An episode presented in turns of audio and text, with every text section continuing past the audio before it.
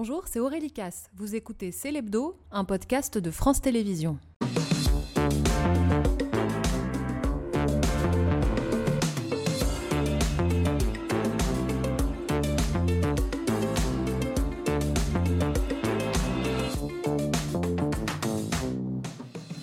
Bonsoir à tous, bienvenue dans C'est votre magazine d'actualité le week-end sur France 5 avec toutes les images marquantes de la semaine, les polémiques, les bonnes nouvelles aussi, les femmes et les hommes qui font la une. Première invitée ce soir, Evelyne Delia, la marraine d'Octobre Rose. Elle raconte le combat secret qu'elle a mené contre le cancer du sein et surtout, elle lance un appel aux femmes pour qu'elles se fassent davantage dépister. Le professeur Steven Le Gouil de l'Institut Curie sera à ses côtés. Alain Delon a-t-il été sous emprise et victime d'abus de faiblesse depuis cet été Ses enfants accusent celle qu'il présente comme la dame de compagnie de leur père, Hiromi Rollin. Elle vient de riposter, elle dénonce un coup monté. Anthony Delon lui répond dans ses lebdos. Toute l'équipe est à mes côtés. Natacha, Victor, Eva, Mathieu, Louis. Bonsoir à tous les cinq. Bonsoir Je suis très contente de vous retrouver. Après 20h, nous recevrons l'actrice Diane Kruger qui raconte Romy Schneider dans un documentaire. Anthony Delon restera avec nous pour son livre sur le clan Delon qui va bientôt devenir une série. Et la chorégraphe et danseuse Marion Motin qui passe du hip-hop à l'Opéra de Paris nous rejoindra. Nous ne sommes pas au complet. Comme d'habitude, il manque Tanguy Pastureau. Bonsoir Tanguy. Bonsoir. Aurélie, bonsoir les amis. Et oui, vous allez m'attendre un petit peu parce que là, je suis en train de préparer l'émission. Forcément, je sais qu'il y a Evelyne Delia, donc je révise. J'ai consulté les prévisions météo à 47 jours. Euh, là, je suis en train de réviser la, la- la carte de France, donc le pourtour méditerranéen, c'est bon. La Bretagne, c'est là où il pleuvait, mais maintenant, il y a le temps de Punta Cana, donc euh, c'est bon aussi. Madame Loïc, d'ailleurs, fait du monokini. Et il faut qu'elle se protège, Madame Loïc. C'est Octobre Rose qui commence. Ça a été une émission belle et utile. Profitez-en et à tout de suite. Merci Tanguy, on se retrouve tout à l'heure pour l'hebdo de Pastureau. Et oui, c'est le début euh, d'Octobre Rose, le mois de sensibilisation au cancer du sein.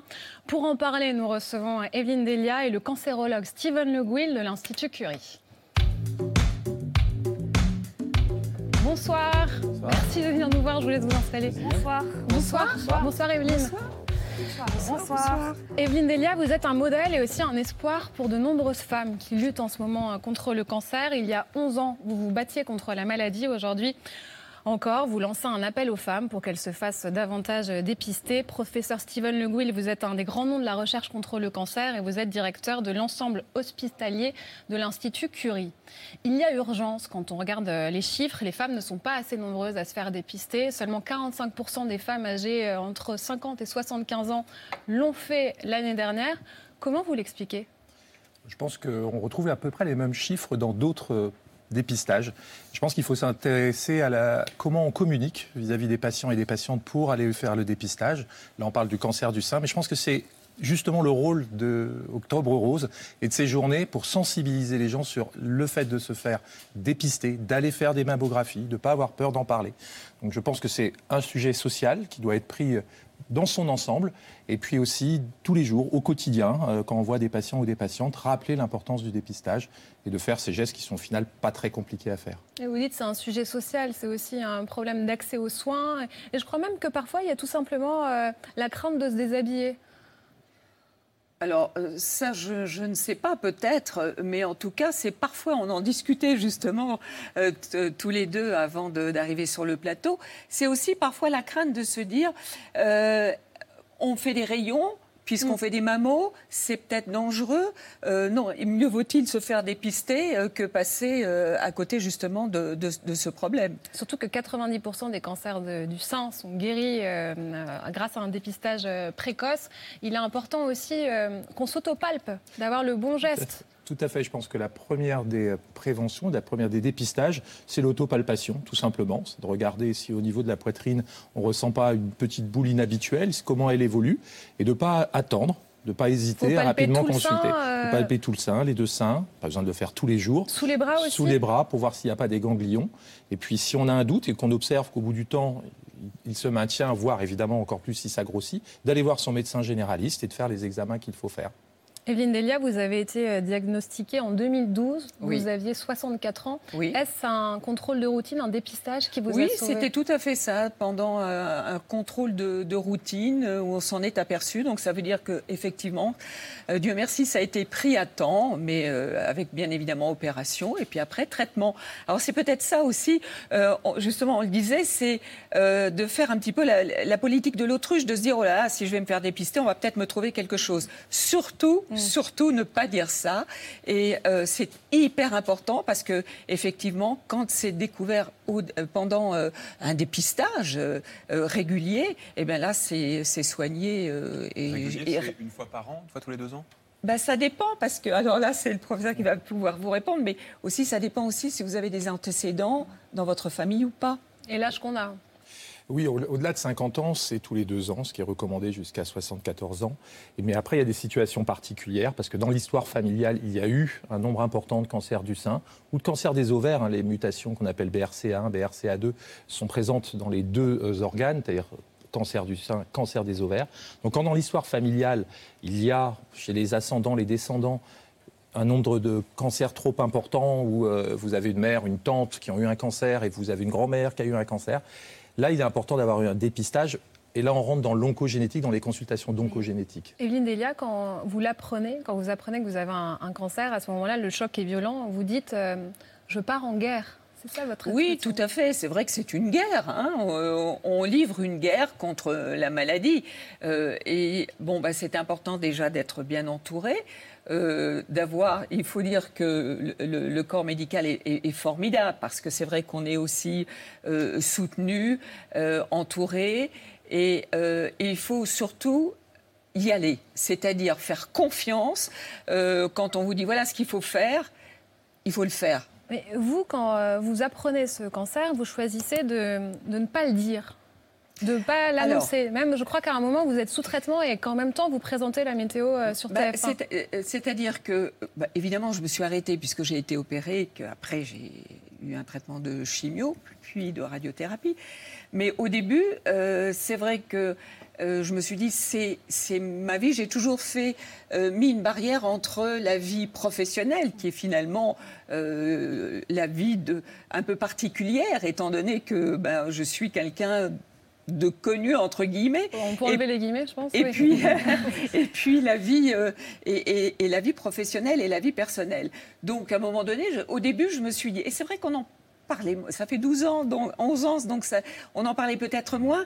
Euh, je me suis dit d'abord, c'est personnel, je vais pas en plus m'étaler sur mes problèmes. euh, Et puis, j'ai pas eu la notion que j'ai maintenant aujourd'hui de dire peut-être que je peux aider.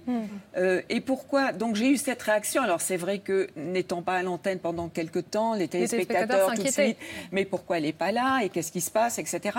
Donc avec TF1, Vous avez fait un communiqué. voilà, qui m'a TF1 m'a énormément protégée, m'a dit euh, on fait, c'est toi qui décides. euh, tu en parles, tu n'en parles pas, évidemment. Et donc, on a fait un communiqué en commun en disant voilà, j'ai un petit problème de santé, etc. Sans Bon. dire que c'était un cancer, d'ailleurs. Euh, au début, non. Et puis après, bon, on m'a vu euh, revenir avec une perruque. euh, après, j'ai eu les cheveux qui ont poussé, etc. Donc, euh, On a et les puis, on- images, euh, parce qu'à ce moment-là, quand vous portez cette euh, perruque, vous recevez aussi des, des messages. Oui, euh, mais ça, après, on le savait, Mm. hein, de toute façon. Puis j'ai reçu des, des messages aussi de femmes euh, qui vivaient la même chose que moi, parallèlement. Et ça, c'était important aussi. Euh, et et c'est petit à petit euh, que je me suis aperçue que finalement, d'en parler... Donc après, bon, ben voilà, on n'en a plus parlé. euh, je, je Vous avez repartais enlevé dans- la perruque, Dans une vie normale. J'ai enlevé la perruque et j'avais les cheveux courts. Voilà. Ce qui vous allait très bien, d'ailleurs, aussi. Ouais, Et donc... euh, Mais à quel point ce moment est fort quand eh on ben, enlève ce la moment est fort et ça a été fort aussi par rapport à des téléspectatrices qui m'ont dit vous avez enlevé votre perruque, je l'ai enlevée en même temps que vous parce que je me suis dit finalement Ah ouais. c'est le moment de l'enlever et elles l'ont enlevée alors que j'avais jamais eu les cheveux aussi courts de ma vie.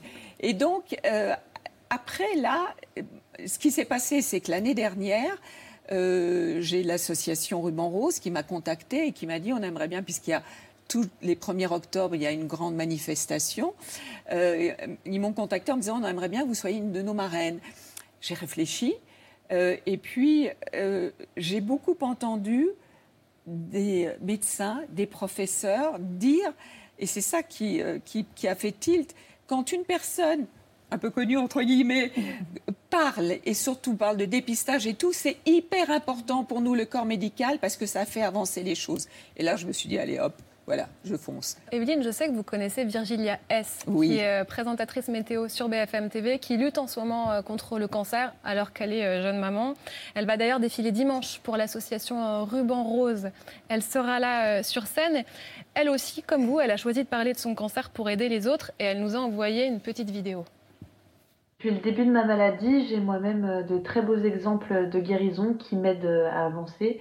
Euh, Je peux citer Marie-Laure et puis bien sûr aussi Evelyne Delia, qui était déjà un, modèle pour moi sur le plan professionnel et qui est désormais beaucoup plus à mes yeux. Evelyne, c'est vraiment un bel exemple de force et de résilience. Le cancer du sein, ce sont des traitements très difficiles. La chimiothérapie, c'est très dur. On perd nos cheveux, on perd notre identité, on souffre euh, physiquement, on souffre euh, moralement. Et d'avoir des modèles comme euh, Evelyne, de voir qu'elle est toujours debout, voilà, vous la regardez, elle, rayonne, elle travaille, elle est dynamique. Eh Ben, ça fait beaucoup de bien de voir ce genre de, de personnes. Elle m'avait d'ailleurs expliqué que de nombreuses femmes l'avaient remerciée d'en avoir parlé, des femmes qui traversaient la même épreuve. Et ça m'a confortée dans l'idée euh, qu'il fallait que je fasse la même chose. Et je le regrette pas, parce que voilà, je me dis c'est c'est pas pour rien, au moins que je vis tout ça. Si ça peut euh, aider euh, d'autres personnes, et ben j'ai tout gagné. Vous le faites bien. Oui, ben, on, on s'est vu d'ailleurs avec Virgilia dimanche dernier parce qu'il y avait des répétitions euh, pour euh, cette grande soirée qui va avoir lieu sur les Champs-Élysées, s'il vous plaît. On va défiler sur les Champs-Élysées avec euh, euh, l'Arc de Triomphe qui va s'illuminer ensuite à, à la fin de ce défilé. Et cette année, donc 100 personnes et un homme, 100 parce que 1%, il faut le dire, euh, des cancers du sein euh, sont masculins. Euh, alors qu'on a l'impression que ça n'existe pas pour les hommes.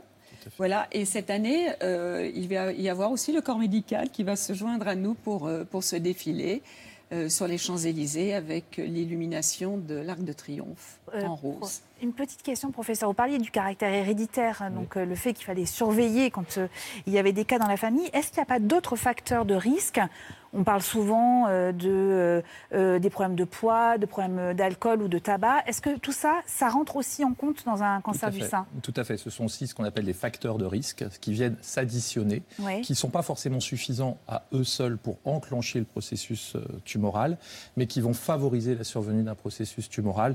Vous l'avez dit, la, demande d'activité, la- ouais. la sédentarité, euh, la surconsommation d'alcool.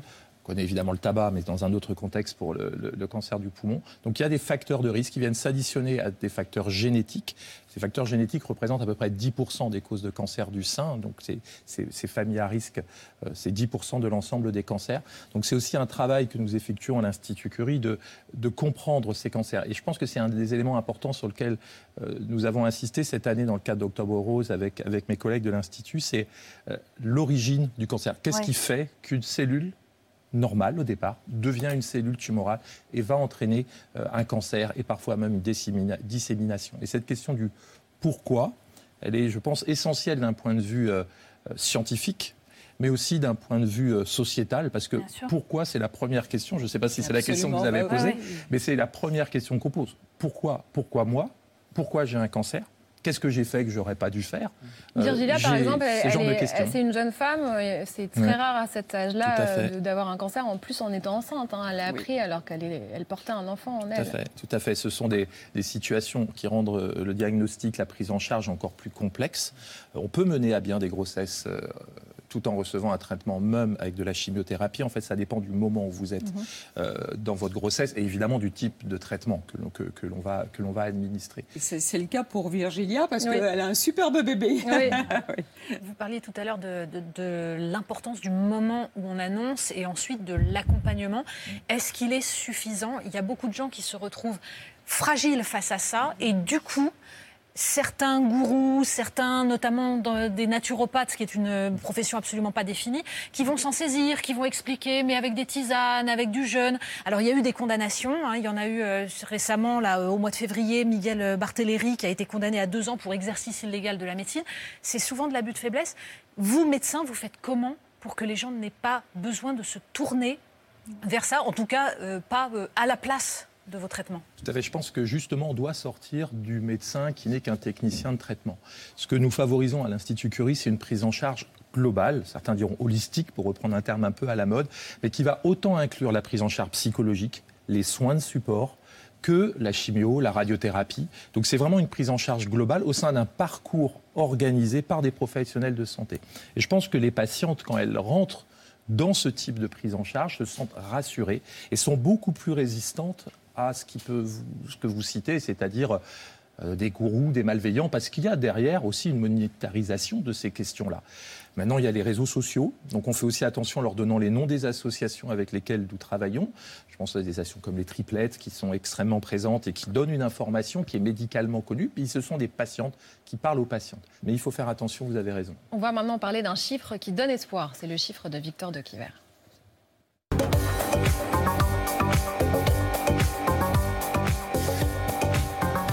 Vous nous parlez du vaccin. Oui, 4 millions et demi d'euros, c'est la somme qu'a levée une start-up lyonnaise pour mettre au point un vaccin thérapeutique contre le cancer du sein. Alors si tout va bien, les premiers essais devraient être lancés début 2024. Alors à quoi sert un vaccin thérapeutique? Bah, Stimuler les défenses immunitaires des personnes déjà malades pour mieux lutter contre leur euh, cancer. À ne pas confondre donc avec le vaccin traditionnel qu'on injecte de façon préventive avant d'attraper la maladie. Ces vaccins thérapeutiques suscitent beaucoup d'espoir aujourd'hui. Euh, le 11 septembre dernier, une start-up nantaise a publié de très bons euh, résultats contre les cancers du poumon, cette fois. Euh, leurs essais en phase 3 ont montré que le risque de décès diminuait par rapport à l'usage de la chimiothérapie, par exemple. Le laboratoire Moderna, quant à lui, euh, dit qu'il va mettre au point plusieurs vaccins contre les cancers d'ici 2030. Professeur, est-ce que ça vous semble réaliste? La vaccinothérapie en cancérologie est un champ extraordinairement riche de promesses qui rentre dans le champ global de ce qu'on appelle l'immunothérapie. Vous avez bien distingué, vous avez raison de le faire, ce qui est de la vaccination préventive. Je rappelle que ça existe en cancérologie avec les vaccins contre l'HPV. Donc se faire vacciner contre un virus vous empêche d'avoir tout à fait le papillomavirus, vous empêche et les jeunes garçons responsables du cancer de la verge aussi. Donc vacciner contre un virus qui est un virus qu'on dit oncogénique capable d'entraîner un cancer, c'est déjà de la vaccination anti-cancer. Donc hmm. j'en profite euh, de, de, pouvoir le redire, c'est important. Et puis là, vous avez un vaccin thérapeutique, ce qui est différent, c'est-à-dire que le cancer est déjà là, il va falloir rééduquer le système immunitaire pour lui faire reconnaître une cellule tumorale qui au départ lui a échappé. Ça sera un vrai défi parce que ce sont des tumeurs qui peuvent être spécifiques d'un patient à l'autre. Alors est-ce qu'il s'agit d'un vaccin qui pourra aller à tout le monde ou il s'agit de faire des vaccins individuel qu'il va falloir donc monter, construire à l'échelle de chaque individu? Ça pose des questions euh, Passionnante. littéralement passionnante. Ce que l'on sait moins, euh, et vous le disiez tout à l'heure, euh, Evelyne Delia, c'est que le cancer du sein touche aussi les hommes, 1 sur 100, et c'est l'objet d'ailleurs du reportage de Louis Yamar, qui toutes les semaines va sur le terrain pour Célébdo. Bonsoir Louis, qui avez-vous rencontré? J'ai rencontré Christian Roux, il a 68 ans, et en décembre 2019, comme environ 500 hommes chaque année, il a été diagnostiqué d'un cancer du sein. Il nous a reçu cette semaine chez lui avec Jérémy Coste. Voici son histoire. Bonjour Monsieur Roux. Bonjour. Louis Hamar. Bienvenue. Merci. Comment vous êtes-vous rendu compte que vous souffriez d'un cancer du sein?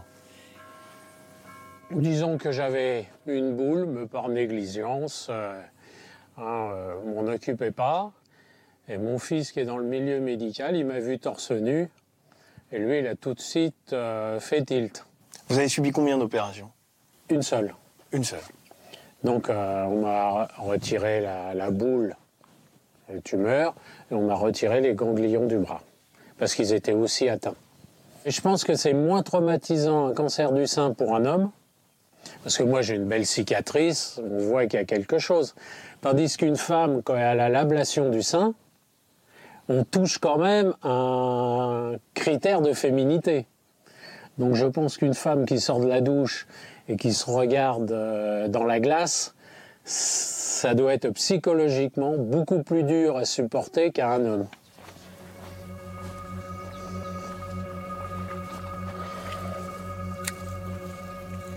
Vous êtes encore suivi pour ce cancer du sein aujourd'hui? Oui, oui, je suis suivi pour euh, son évolution et les deux autres qui se sont déclarés. J'ai euh, le foie qui est atteint et j'ai l'ossature de la hanche. Comment vous voyez la suite? Je, je peux, dans 18 mois, je peux être entre quatre planches. Comme dans 5 ans, euh, être, euh, avoir retrouvé une euh, petite forme correcte. faut prendre comme ça va venir. Profiter des jours d'aujourd'hui. Qu'est-ce qui vous fait profiter aujourd'hui? Ah bah moi, c'est ma vie familiale. Mon épouse, mon fils, sa compagne et puis euh, ma petite fille. Que si je dois me battre, je me battrai pour eux. Christian ne le dit pas dans le reportage, Louis, mais il a attendu très longtemps avant de consulter. Quasiment trois mois par négligence, c'est le mot qu'il emploie dans le reportage. Et en plus, après un premier rendez-vous dans une clinique privée, on l'a renvoyé directement chez lui, sans même lui faire faire une mammographie. Steven Le Guil, est-ce qu'y compris chez les professionnels de santé, il y a encore un tabou du cancer du sein masculin? Je ne pense pas qu'il y a un tabou. Je pense qu'il peut y avoir peut-être une méconnaissance de cette fréquence qui est très rare, 1%. Je dirais qu'au-delà de se dire, euh, euh, ça peut, c'est un homme, ça peut pas être un cancer du sein. euh, à partir du moment où vous avez une masse qui pousse à un endroit, qu'elle soit mammaire, abdominale ou autre, et que cette masse ne, re- ne diminue pas spontanément, euh, naturellement, il faut faire une biopsie. Donc, dans, dans le cas que vous présentez, en dehors de la rareté, en effet, d'avoir un cancer du sein chez un homme, parce que nous n'avons pas les mêmes hormones et les mêmes récepteurs sur les cellules, mammaires, euh, c'est surtout se dire, ce n'est pas normal d'avoir une boule qui grossit à un endroit. Il faut donc faire un prélèvement et l'analyser, que ce soit au niveau mammaire, au niveau abdominal, au niveau des ganglions, au niveau testiculaire, si on veut euh, parler euh, des hommes. Vous restez avec nous dans un instant. Anthony Delon euh, va nous rejoindre. Son père, Alain Delon, a-t-il été victime d'abus de faiblesse? L'affaire connaît un rebondissement ce week-end et nous en parlerons avec lui dans un instant. Mais auparavant, c'est le Si je ne m'abuse de Natacha Polony.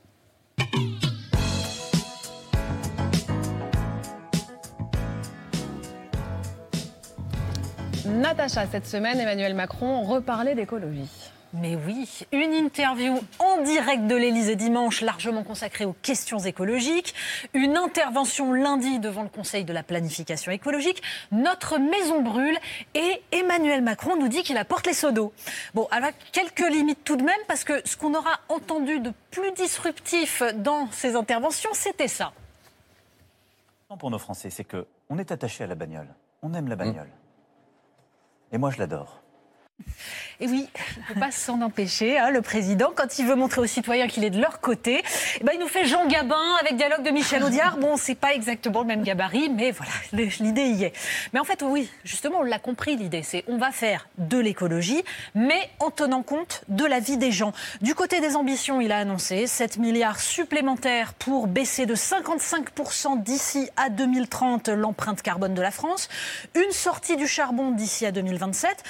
On évitera de faire remarquer qu'en 2017, le même nous avait annoncé qu'il allait fermer toutes les centrales à charbon avant la fin de son quinquennat. Il n'avait pas précisé quel quinquennat, en fait. Je me un peu ironique, Natacha. Oui, enfin, on va être clair, je ne suis pas de ceux qui vont aller euh, penser qu'Emmanuel Macron a tort de prendre en compte les angoisses des citoyens, en particulier de ceux qui savent qu'ils n'ont pas de quoi se payer une voiture électrique et qu'avec les zones à faible émission, eh bien, toutes les grandes métropoles leur seront petit à petit interdites. Alors c'est pour ça que le 10 juillet, le gouvernement a annoncé un assouplissement.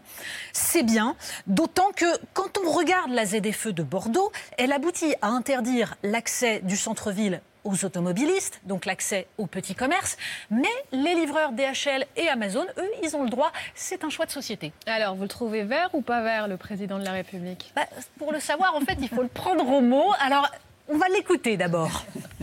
Au fond, l'objectif qui est le nôtre, c'est de, de bâtir une écologie à la française, qui répond à un triple défi, qui n'est pas que le nôtre, mais celui de la planète, celui du dérèglement climatique et de ses conséquences, celui d'un effondrement de notre biodiversité, et celui de ce que je qualifiais il y a un peu plus d'un an de fin de l'abondance, et au fond de la rareté de nos ressources. Alors, vous avez entendu dérèglement, biodiversité, fin de l'abondance. Concrètement, ça veut dire quoi? Bah, Si je ne m'abuse, concrètement, ça devrait vouloir dire consommer moins, produire ici. D'ailleurs, il y a des tentatives dans ce sens-là. Par exemple, on va éviter que les gens utilisent les aides à la conversion pour acheter des voitures électriques chinoises. C'est très bien, mais si on regarde dans le détail les nouvelles règles du bonus écologique, elles partent du principe qu'en Europe, eh bien, toute l'énergie serait décarbonée. Le bonus peut donc subventionner des voitures fabriquées en Pologne ou en Allemagne, alors même que l'électricité là-bas est issue de centrales à charbon. Oui, parce qu'il faut surtout pas fâcher nos partenaires européens, alors que notre électricité est plus propre. Donc le problème, c'est ça. On veut réindustrialiser, mais on n'utilise pas tous nos atouts. On veut faire de l'écologie, mais sans fâcher la grande distribution, l'industrie de la mode, les transporteurs maritimes qui gagnent des fortunes et qui payent très peu d'impôts. Finalement, la conclusion, c'est que l'écologie, ça n'est absolument pas incompatible avec la défense du pouvoir d'achat. Au contraire, en revanche, ça n'est pas compatible avec la mise en concurrence du monde entier. Alors, Evelyne Delia, vous, vous allez participer la semaine prochaine au Forum international de la météo et du climat. Vous connaissez tous ces sujets-là. Face aux étés que nous avons vécus, face aux canicules, face au manque d'eau, est-ce que vous voyez des gens qui sont prêts à changer de mode de vie? De quelle manière? Oui, moi je, suis, euh, je vois tout à fait les jeunes. Euh, et c'est les jeunes générations qui sont vraiment. Alors, changer de vie, pas forcément, parce que c'est pour eux, c'est leur vie, leur nouvelle vie. Et euh, vous dites, c'est ne pas, c'est pas consommer moins, c'est consommer autrement, consommer différemment. Et moi, j'ai beaucoup d'espoir dans les jeunes qui, finalement, euh. Euh, moi, j'ai connu les, les 30 glorieuses, où finalement, on ne se posait pas ce genre de questions. Hein. On consommait euh, quand on pouvait, et puis on n'avait pas ces problèmes de réchauffement climatique, etc.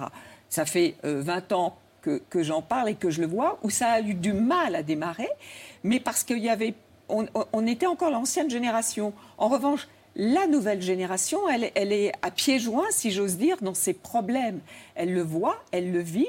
Et donc, je pense que euh, d'instinct, ils, auront, ils, consommeront différemment. Et c'est vrai, on a tendance maintenant à acheter des légumes de saison. On a tendance à acheter euh, des légumes qui sont... Mais même à Paris, moi, j'achète mes légumes. Euh, à, une personne qui, les, produit euh, en région parisienne. Donc ce sont que des légumes de, de, saison, que des légumes de saison, locaux, et qui sont des légumes locaux. Et donc je vois qui fait la queue, il y a beaucoup de jeunes. Ah. Et donc euh, ça c'est, je, pense qu'on va vers une consommation complètement différente avec la jeune génération. Et, euh, et voilà. Et ça sera pas. Et, je pense que ça sera une bonne consommation. Evelyne Delia, vous occupez un rôle particulier dans le cœur des Français, dans leur euh, vie aussi. Euh, on a l'impression que vous nous accompagnez. Je n'imagine pas le nombre de, lettres d'amour que vous devez euh, recevoir. J'imagine même que Victor en a déjà envoyé. Est-ce que ça fait quand même plus de 50 ans que vous êtes là, que vous êtes avec nous Ou d'abord, vous étiez d'abord speakerine, mais vous avez fait la météo depuis 1992. Est-ce que vous pouvez nous rassurer parce qu'il y a des rumeurs qu'on n'aime pas du tout, qui disent que vous seriez bientôt à la retraite et nous dire que non, vous restez. Ah bah, pour l'instant, non. Je, non ah bah, vous savez, sur les réseaux sociaux, euh, on, voit et on lit tout et n'importe quoi. Non, pour l'instant, euh, bah, je, je, suis très bien, ça se passe bien. Et euh, c'est pas moi qui, vais choisir. Hein. Bon, sauf cas de force majeure, mais sinon, c'est la direction de TF1. il y aura une pétition tout de suite. Il y aura une pétition immédiate, attendez, bon, euh, tout s'arrête à un moment, mais enfin là, pour l'instant, il en est au jour d'aujourd'hui, pas question. Et on est bien rassurés. Je, suis plus rassurée quand vous le dites. On va ouvrir maintenant le dossier de l'affaire Delon. Alain Delon a-t-il été victime d'abus de faiblesse avant de recevoir son fils, Anthony Delon? Eva, dites-nous quelles sont les dernières informations. Alors l'affaire a éclaté euh, au début de l'été avec cette question est-ce que Alain Delon, 87 ans, est sous l'emprise de celle que ses enfants euh, présentent comme sa dame de compagnie, Hiromi Rollin Anthony, Anouchka et Alain Fabien, les enfants de l'acteur, ont porté plainte pour violence sur personnes vulnérables, abus de faiblesse, harcèlement moral, détournement de correspondance et maltraitance animale.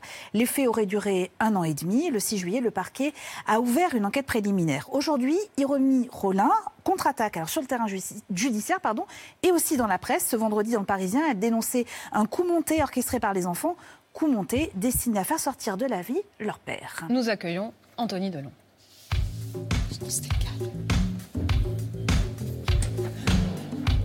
Bonsoir Anthony Delon. Bonsoir. Bonsoir. Bonsoir. Bonsoir. Bonsoir. Eva vient de le, de le dire dans le Parisien, mais aussi dans Closer ce vendredi. Romy euh, Rollin prend la parole et vous accuse notamment d'avoir préparé un coup monté pour l'éloigner euh, de votre père. Que lui répondez-vous? Bah, euh, c'est un peu la réponse du berger à la bergère. hein. Elle n'allait pas rester sans rien faire. Donc, si vous voulez, euh, moi j'ai j'ai lu aussi le, le- le papier du, du- du Parisien, pas Closer. Euh, D'ailleurs, on dit que c'est une interview, mais c'est plutôt une interview, c'est un papier à quatre mains. Parce qu'elle n'a pas rencontré de journaliste. Non. Ils ont envoyé C'était l'interview par écrit avec son avocat. avec son avocat. Donc déjà, euh, en plus, c'est un champ de mine juridique, cette interview, parce qu'il faut faire attention à ce qu'on dit maintenant. Parce que, euh, comment il s'appelle Bou- Boudrou? Bouzrou. Bouzon, il a oublié d'être con. Donc, si vous voulez, il y a cette interview-là, donc je vais vous répondre. Euh, moi, je pense que je pense qu'elle s'invente une vie sur ce qu'elle raconte, sur euh, sur. euh, Enfin, ce qui m'a d'abord beaucoup choqué, moi, euh, si s'il n'y avait pas des choses plus graves qui étaient à l'œuvre dans cette histoire, j'en rirais parce que, si vous voulez. euh, il y, a- il y a des moments, quand vous lisez ce papier, vous dites euh, il est représentant de commerce, il part le, le lundi, il revient le vendredi, je l'attends à la maison. Euh, les 33 ans, c'est ça qui m'a un peu. Oui, pour expliquer à ceux qui n'ont pas lu l'in- l'interview, elle dit avoir vécu pendant 33 ans une histoire Voilà. d'amour avec lui. Elle dit qu'elle l'embrassait devant vous, qu'elle dormait avec lui tous les soirs jusqu'à son AVC. C'est faux. Non, moi, ce qui me, ce qui me dérange vous un dites peu. je ne l'ai jamais vu. Non, ça jamais. Ni embrasser votre père, jamais, ni rien. Jamais. Ce, que, ce qui me dérange un peu, maintenant, moi, j'étais pas là non plus tous les jours. hein, euh, en plus, mon père et moi, on a des rapports, on a eu des rapports un peu compliqués. Donc, c'est pas que je, je m'installais à Douchy pendant des semaines, euh, bon, à des moments où elle pouvait y être ou ne pas y être. Non, c'est pas ça. Moi, ce qui me, ce qui me choque un peu dans, cette, euh, dans ces 33 ans, il faut pas oublier que ma sœur, en a, ma sœur en a 32. Et mon petit frère, il en a 29. Donc, il y a 33 ans, mon père, il avait 54 ans. Il a rencontré la mère des enfants, qui en avait 23, je crois, ou 24, qui était sublime, un mannequin. Il est tombé amoureux. Ils ont vécu entre Douchy, la Hollande et la Suisse. Les enfants sont nés à Gien. Ils ont été à l'école en Suisse. Ils ont vécu en Hollande. Alors, donc ça voudrait dire qu'au même moment, euh, elle l'a rencontré. Ils ont vécu une grande histoire d'amour. Il a choisi cette femme, il a fait des enfants à cette femme. Elle était toujours. Mais quand dans toute cette vie, elle était où? Vous dites que ce n'est pas sa compagne, et pourtant. Pour moi, c'est a- choquant pour les petits, surtout. Oui, mais il y a un élément. Et pour la euh, mère. Il y a un élément. En 2021, votre père euh, répond à Paris Match et il la présente comme sa compagne japonaise. Ouais. Euh, Lui-même disait c'est ma compagne. C'est pour ça qu'aujourd'hui elle dit tout le monde Alors. le sait, je ne suis pas sa dame de compagnie. Regardez, d'abord, il y a une enquête préliminaire qui est en cours. Il y a des pièces. C'est-à-dire que là, dans, cette, dans ce papier-là, elle parle des trois enfants. Mais il n'y a pas que les trois enfants. Euh, il y a les gens qui travaillent à Douchy. Il y a les, les jardiniers, il y a le gardien, il y a la, la femme de ménage, il y a le régisseur, euh, il y a les chauffeurs, euh, il y a les gardes du corps, il y a, il y a plein de gens. Ils disent quoi Toutes ces, bah, Qui ont fait des témoignages sur leur rapport, sur le fait. Enfin, ça, ça fait partie du dossier. Vous êtes en train de nous dire que euh, toutes ces- tout le personnel de Douchy la considère comme étant plus dame de compagnie que compagne d'Alain Delon.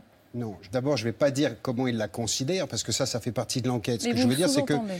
il y a, il y a eu des plaintes qui ont été déposées contre elle, et ces gens ont témoigné. Hmm. Bon, maintenant, sur, euh, sur le Paris Match, euh, il y a aussi des enregistrements, il y a des pièces au dossier. Euh, je ne peux pas les, les- les- les- comment dire, les dévoiler ici, mais si vous voulez, la raison pour laquelle mon père a dit dans le match, c'est ma compagne, le procureur a la réponse. C'est enregistré. Je vais poser la question. Il y a des enregistrements. C'est pas des trucs qui sont dits en l'air comme ça. Vous imaginez, c'est beaucoup trop dangereux. Il l'a dit euh, parce qu'il était forcé de le dire? Parce qu'il était forcé de le dire. Alors, il n'a pas dit j'étais forcé. Il a dit euh, euh, pour qu'elle me foute la paix. Mais t'étais obligé de le faire? Oui, j'étais obligé de le faire. Et ça, c'est enregistré. Elle dit aussi aux Parisiens, et je vais la citer, Ces derniers temps, Alain commençait à réfléchir à comment me protéger pour l'avenir. Le mariage avait été évoqué. Est-ce ce projet de mariage qui a fait que vous avez lancé une procédure contre elle? Non. Vous savez, il y a alors. D'abord, ce, dont elle ne parle pas là-dedans, c'est que. J'ai regardé, j'ai fait un peu mes devoirs avant de venir. hein. Le, le 27 juin, mon père a signé une lettre où il a demandé à son avocat une lettre signée de la foutre dehors. Euh, et ensuite, il a signé une plainte il a, avec ma sœur plainte rédigée par l'avocat que mon frère et moi avons co-signé. Moi, encore une fois, j'étais à côté. C'est-à-dire que moi, il y a eu un événement où elle dit que j'ai inventé des choses, ou en tout cas que j'ai changé un peu la Donc réalité. on explique quoi? Mais j'ai jamais déposé de plainte pour ce qui s'est passé ce soir-là. Vous parlez de l'AVC euh, Non, je parle de la chute où il a eu 7 ou 8 points de suture. Euh, euh, Et là, et- elle dit, en gros, euh, il me dit qu'il va plutôt bien. Moi, je suis inquiète. Je vulgarise, hein, mais c'est ce Mais dit à c'est ça, 15 non, heures. non, c'est ça. J'appelle le SAMU. En 15 minutes, il est pris en charge. Même, il ne voulait pas appeler ses enfants. Oui, donc c'est moi le met- lendemain qui dit, à- c'est- qui dit appel à Nouchka Delon et il le fait. Et elle dit que vous avez ensuite travesti C'est l'histoire. faux. Euh, euh, si vous voulez, Anouchka euh, a appelé mon père le lendemain à midi. Elle lui a dit T'es où, papa? Il a dit Je suis à l'hôpital, mais qu'est-ce que tu fais à l'hôpital? La seule vérité là-dedans, c'est que le SAMU est venu en 15 minutes, et c'est vrai que ça nous a rassurés parce que c'était à Douchy, parce que c'est au milieu de nulle part, avec les mecs qui sont arrivés en 15 minutes. Donc là, on s'est dit C'est quand même pas mal. Mais pas du tout. Il était sous anti. euh, anti euh, pas coagulant, l'autre, anti-plaquette. Euh, il a perdu des litres de sang. Il y a des photos qui ont été faites par lui, enfin avec son téléphone à lui, mais évidemment qui n'existent plus. Enfin, il a une cicatrice comme ça. Vous voyez la chair qui se, qui se boursoufle. Alors là, je le vois mal plaisanter avec les pompiers. Dire rentrer chez moi, je, je le vois bien le faire. Mm. Euh, euh, parce qu'il déteste l'hôpital. Mais, mais euh, voilà, et ils ont dit on le garde en observation. Il peut faire, il a fait un AVC, il est sous antiplaquette, euh, il peut mourir.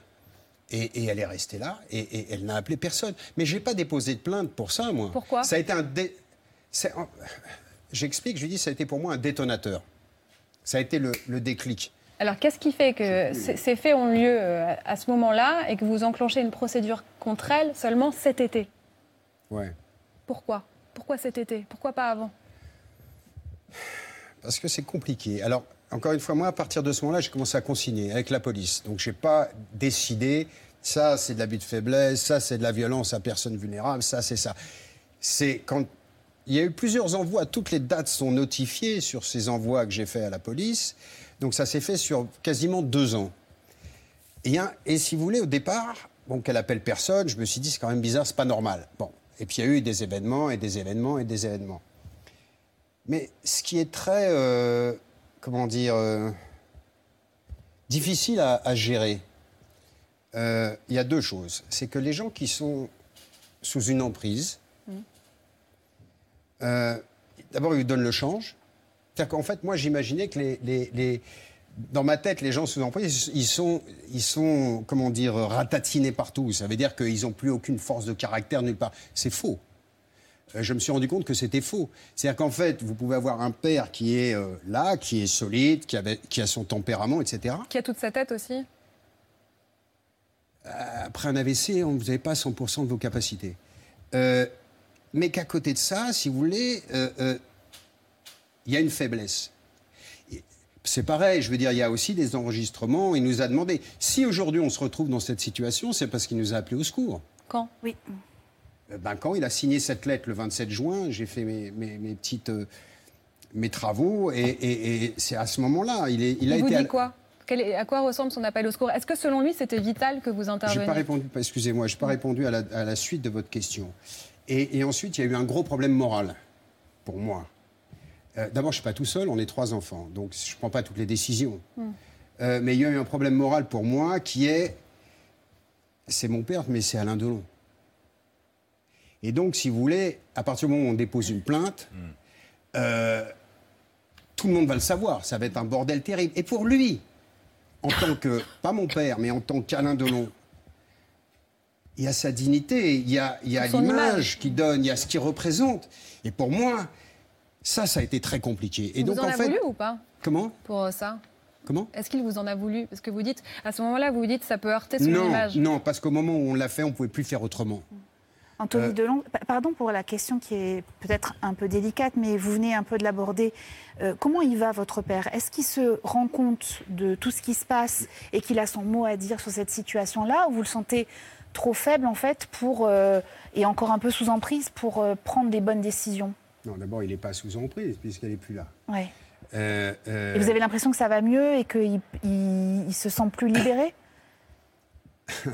Écoutez, tout de suite après, parce que c'est vrai, quand on lit le papier, on a l'impression que jusqu'au moment où elle est là, il a 100% de ses capacités, il est super bien, il se lève, il peut marcher quelques mètres avec ses béquilles, etc. Non, il ne se lève pas. Euh, il peut marcher sans ses béquilles si on le tient, il pouvait. Et puis tout d'un coup, comment ils ont, je crois que c'est écrit, comment ils ont justifié, comment ils justifient, Alain, ma- mon absence. Alors, un mec, euh, d'abord, il a vu ce qui s'est passé parce qu'il y a des caméras euh, euh, sur les portes à Douchy. Donc, si vous voulez, les gendarmes, ils étaient dehors, le- la sécurité l'a reconduite, les portes étaient ouvertes, il y a deux caméras, il a tout vu, mon père. Et puis de toute façon, il avait déjà demandé expressément dans cette lettre qu'on la mette dehors. Et puis ensuite, il a signé cette plainte avec ma sœur, la plainte de l'avocat que mon frère et moi avons co-signé derrière. Vous avez dit tout à l'heure. Je sais pas si j'ai euh, répondu à votre euh, question. on- Oui, mais est-ce qu'il va bien en tout cas parce Ah, que... est-ce qu'il va bien aujourd'hui Oui, oui. Il va, euh, si vous voulez, après il y a eu un soulagement. Il vous a remercié Pour- ou pas? Est-ce qu'il vous a dit Oui, merci d'être oui. intervenu? Oui, ça, il l'a fait. Euh, et je vais vous dire, euh, euh, pour être tout à fait honnête, il y a eu plusieurs phases. C'est-à-dire qu'en fait, il y a eu d'abord un soulagement. D'ailleurs, j'ai vu que ma sœur a a posté une photo hier où il est tout sourire, etc. Ça, c'est la première phase. Et derrière, il y a eu le contre-coup. Le con- euh, Je ne vais pas commencer à faire le psy, je ne vais pas dire le choc post-traumatique, si vous voulez, mais il y a eu un contre-coup. C'est-à-dire qu'en fait, c'est je respire, et puis tout d'un coup, c'est comme s'il avait été rattrapé par une fatigue euh, euh, Morale? morale, donc physique. Vous voyez? Et là, c'est-à-dire qu'il a fait ça et il a fait ça. Et là, il est en train de. de- De reprendre du poil de la bête. Oui, c'était surtout moral, mais bon, le- la tête, elle commande tout. Tout à l'heure, vous avez dit euh, on a agi parce qu'on ne pouvait pas faire autrement. Est-ce que la vie de votre père était en danger? Non, elle va pas mourir. Enfin, je veux dire, elle va pas lui tirer dessus. Mais, mais, euh, mais, mais, il y avait des souffrances. Et, et, et si vous voulez, euh, on, a, donné beaucoup de pièces au, juge d'instruction, euh, au procureur, pardon. Euh, il y a des photos. Une fois, il y a mon frère qui s'est introduit dans la propriété parce qu'il était seul. De 9h du matin à 19h le soir, assis sur une chaise. Et mon frère est rentré, il a pris des photos. Évidemment, on ne peut pas les montrer, ces photos, parce qu'il y a une, une décence. Mais le procureur, il l'a. Elle, non, elle a quand sûr. même porté plainte contre vous pour violence en réunion lorsqu'elle a dû quitter la propriété de Douchy le 5 juillet, dénonciation calomnieuse et vol. Elle vous accuse de lui avoir volé une grosse somme d'argent. Est-ce Ouais. que vous voyez de quoi il s'agit Très bien. Alors, d'abord, à, à la décharge de, de, de, de l'avocat, puisqu'il y a une enquête préliminaire, donc lui, il n'a pas les pièces. Euh, elle parle dans, l'interview, elle parle d'un caméraman, mais c'est un caméraman d'une chaîne d'infos euh, qui a été envoyé, qui devait être euh, une antenne à Montargis ou à Orléans, j'en sais rien, qui quand ils ont vu le dépôt de plainte sont arrivés, ils ont été bloqués par les gendarmes au coin de la, route. Mais on n'est pas idiot. On l'a filmé. Le, moment où la sécurité l'a prise en main et l'a conduite jusqu'au au portail, on a tout filmé. Avec un téléphone. C'est mon frère qui l'a fait. Moi, je l'ai fait à la fin. Parce qu'il suffit qu'elle se mette un coup de tête dans un arbre, c'est terminé. Ça, c'est pour les violences. Je vous interrogeais Il y a sur, pas de violence. sur le. Elle vous accuse de violence. Oui, je sais. Elle vous accuse Non, mais il y a un film de 27 minutes, Elle hein, vous accuse de l'avoir volé. Alors que- ça, je vais venir dessus. Pour le vol, Mm. euh, les gendarmes, ils ont récupéré. Il y avait, euh, il y avait, on dirait un mauvais sitcom. Il y avait 100 110 000 euros en liquide planqués dans sa salle de bain. Les gendarmes, ils l'ont récupéré. Ça, encore une fois, Bou- Bouzrou, l'avocat, il ne le sait pas. Il ne le sait pas puisqu'il n'a pas accès euh, De au l'argent dossier. de votre père. Comment? Et de l'argent qui appartiendrait à votre elle- père Non, Ou- ça c'est elle qui va justifier son, son pognon. Mais si vous voulez, euh, il y a 110 000 euros cash, c'est quand même pas rien. Euh, dans une boîte, euh, des enveloppes, des boîtes, euh, dans une salle de bain en haut. Donc les gendarmes, ils ont récupéré cet argent. Et alors après, euh, y a une liste, euh, ça va du chargeur de iPhone euh, à je sais pas quoi, euh, enfin tout un tas de trucs. Tout ça était. Je pense qu'elle. Mon sentiment, c'est qu'elle s'est dit, comme il y a eu une accélération de beaucoup de choses ces quatre derniers mois, en tout cas avant le mois de juin, je pense qu'elle a, elle a prévu son coup, parce que c'est pas possible quand vous donnez une liste, après tout ce qui s'est passé, ou, ou, je sais pas, un élastique, je grossis le trait, mais c'est à peu près ça. C'est vous avez un truc, il me manque ça, il me manque ça, il me manque ça. Je sais pas comment dans la panique, dans l'angoisse, soi-disant, euh, elle est restée avec 50 euros pendant 6 jours. On l'a jet- jeté avec rien. Elle avait ses cartes de crédit, elle avait son sac, il y avait tout dedans. Elle peut tirer à son distributeur. Euh, et puis qu'elle se rappelle dans tout ce, tout ce brouhaha, le moindre élastique, le moindre chargeur, je sais plus quoi, un CD, un truc, un machin. Il y a, 75, 80, je ne sais plus, notifications. C'est a triste quand avant. même cette histoire, hein, Anthony Comment? C'est triste cette histoire au bout du compte quand même. Vous trouvez pas? Évidemment. Anthony Delon, vous restez avec nous parce qu'on va parler après De 20 trucs euh, de trucs euh, plus sympathiques, oui, comme vous le dites. On va parler de votre livre Entre chien et loup que vous rééditez aux éditions euh, Point. Ça a été un succès d'édition. Va- ils l'ont réédité. Oui, il l'ont réédité. Ça va peut-être devenir une série. Ça va devenir une série d'ailleurs, on peut le dire comme ça. Et ce sera donc après 20h. Si vous le voulez bien, maintenant on va passer au vu par de Mathieu Béliard. Comment les médias ont traité l'actualité cette semaine.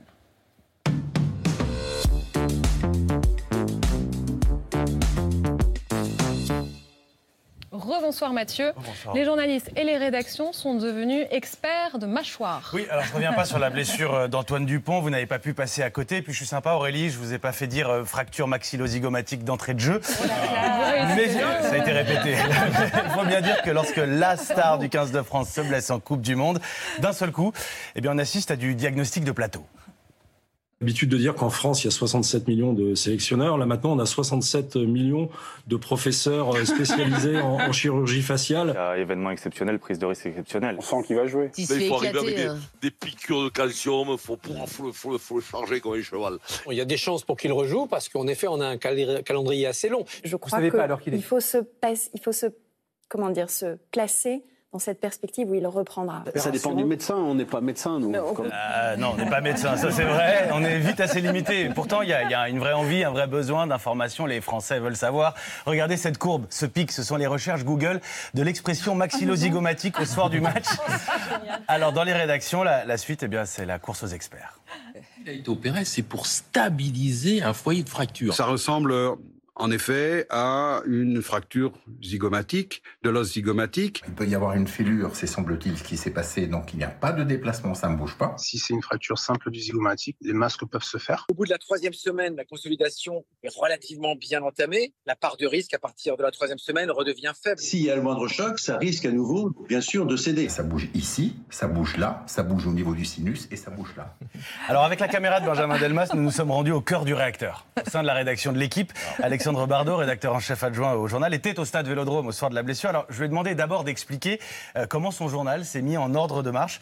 Après France-Namibie, les journalistes rugby ont fait nuit blanche.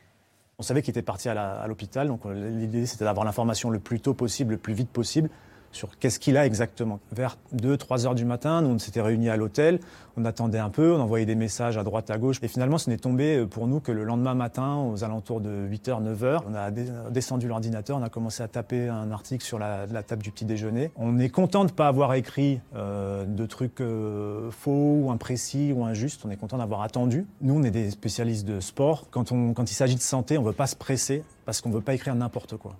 Et à partir de là, ça part dans, dans tous les sens. Dans les médias, Euh, on a même reproduit la mâchoire, le, le- le crâne hein, même d'Antoine Dupont en 3D pour nous donner à voir, à comprendre la réparation d'une fracture maxillozygomatique. Oui, j'arrive à le dire, donc je le répète. C'est la troisième, hein. Explication de la, la plaque en titane qui lui est posée euh, dans le visage. J'ai posé la question à, à Alexandre Bardot. Est-ce qu'on ne met pas trop de, de pression euh, se faisant sur le joueur, l'équipe, le staff ou même sur le corps médical? Envie que sa Coupe du Monde aille au bout et aille le plus loin possible parce que lui il veut être champion du monde.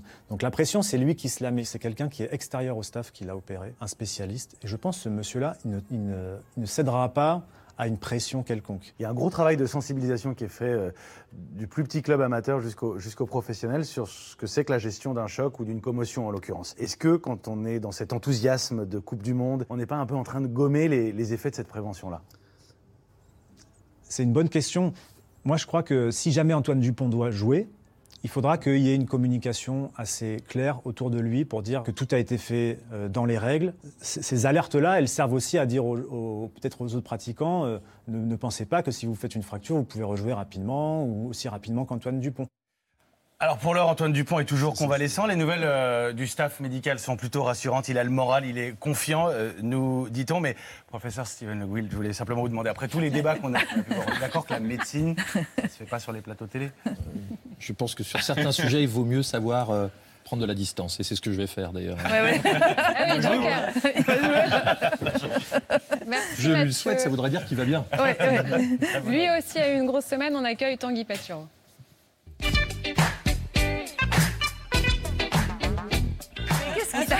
Bonsoir, alors les amis, j'ai un problème psychologique. Quoi, un seul? Bon bah ça va, se dit Aurélie Casse qui a l'habitude de côtoyer des personnes travaillant en télévision. Oui, je fais un déni de réchauffement climatique. J'arrive pas à intégrer le fait qu'en France maintenant on a le climat de la Californie. En plus moi j'ai pas un corps adapté à la Californie. Moi dans Alerte à Malibu, le rôle que j'aurais décroché c'est celui d'une bouée. Pamela Anderson m'aurait lancé à des gens en train de se noyer et moi j'aurais crié non, ne me lâche pas, tiens-moi plus fort encore Pamela. Bon, donc je m'habille, je m'habille comme en automne mais avant. Voilà, donc là je vous cache pas que j'ai chaud. hein. Euh, c'est comme une serre là-dedans. Je pense qu'avant ce soir je produis des tomates. Vous réalisez qu'avant, en automne quand même, on faisait l'amour sur des pots de bêtes quoi. Mais maintenant il fait trop chaud. On doit le faire à même le carrelage. Et ça, passé 30 ans, on n'a plus envie. hein, parce que plus on vieillit, plus on a besoin de confort. À partir de 40 ans, on peut plus faire l'amour que dans des châteaux gonflables. C'est gênant par rapport aux enfants qui y sont. Ah non, mais mettez-vous à ma place. Je veux dire, les fringues, c'est cher. Moi, quand j'en achète, je les porte. Natacha, c'est différent. Elle fabrique elle-même ses vêtements. Ça se voit d'ailleurs. c'est beau. Oui, C'est. Elle découpe, elle coud. Vous savez qu'elle coud dans les ateliers textiles en Inde. Les ouvriers l'appellent Queen Anne. Mais là-bas, Natacha est devenue une divinité. Il la représente avec huit bras et une trompe. Nous, pour l'avoir avec une trompe, il faudrait quand même qu'on se soit pris une grosse cuite. hein. Non, mais la météo, c'est le seul domaine finalement où on peut dire que c'était mieux avant sans se faire traiter de réac. Et je suis heureux de rencontrer Evelyne Delia parce que je la vois à la télé depuis que je suis ado. Enfin, j'ai tellement grandi avec vous que j'ai envie de vous appeler maman. Voilà. Qu'est-ce qu'on mange ce soir, maman Oh là là, cette psychothérapie ne fonctionne pas. Alors, juste un petit point coiffure, euh, je préfère maintenant. Voilà, parce qu'il y a 30 ans, j'habitais dans l'Ouest. Et à cause de votre volume capillaire, vous aviez en permanence la tête qui cache la pointe bretonne. De 92 à 96, j'ai pas su si- le lendemain il allait pleuvoir ou s'il allait pleuvoir. Mais bon, arrêtons de causer de la pluie et du beau temps. J'ai tellement l'impression d'être avec ma concierge que j'ai envie de dire du mal des voisins du premier. Parlons d'Octobre Rose. On connaît tous une femme qui a été ou est atteinte d'un cancer du sein, tous en fait. C'est dire son ampleur. Parce que par exemple, on connaît pas tous un socialiste, euh, ni, une chanson, ni une chanson de Lana Del Rey qui donnera envie de faire du crossfit, quoi. Je veux dire, il y a des choses plus rares que d'autres et malheureusement, celles qui sont pas rares sont jamais les bonnes. Un mois pour informer, Anne Hidalgo va illuminer la Tour Eiffel en rose. Voilà. Alors, après ça, par pitié, piquez-lui l'interrupteur. Parce que ça fait dix ans qu'elle éteint, qu'elle allume, qu'elle fout des couleurs. Moi, j'ai un grand-oncle épileptique qui va jamais tenir. Que quelqu'un emmène Anne Hidalgo chez le roi Merlin, qu'elle achète une lampe de chevet. Ça suffit. Evelyne, enfin maman, euh, merci. Merci. J'aime quand quelqu'un de connu met sa notoriété au service d'une bonne action. Leonardo DiCaprio qui avait appelé au respect de la planète depuis son yacht près de l'aéroport où son jet s'était posé. Bon, bah, ça m'avait filé des frissons, quoi. Madame Delia, je continue à vous regarder. Et même si vous cachez la Bretagne, je m'en fous. Je sais de toute façon qu'il y fait beaucoup trop chaud, quoi. Bravo. On vous applaudit longtemps. Hein. Pas trop, trop, parce que là, je rêve de partir. Merci beaucoup Evelyne Delia. Merci d'être venu nous voir. Merci aussi Steven Le Gouil, professeur Steven Le Gouil d'avoir été avec nous dans C'est l'hebdo. Anthony Delon, vous restez, hein Vous êtes d'accord? Parce que dans un instant, on parle de la réédition de votre euh, dernier livre. Diane Kruger va nous rejoindre. Elle rend hommage à Romy Schneider dans un documentaire. À tout de suite.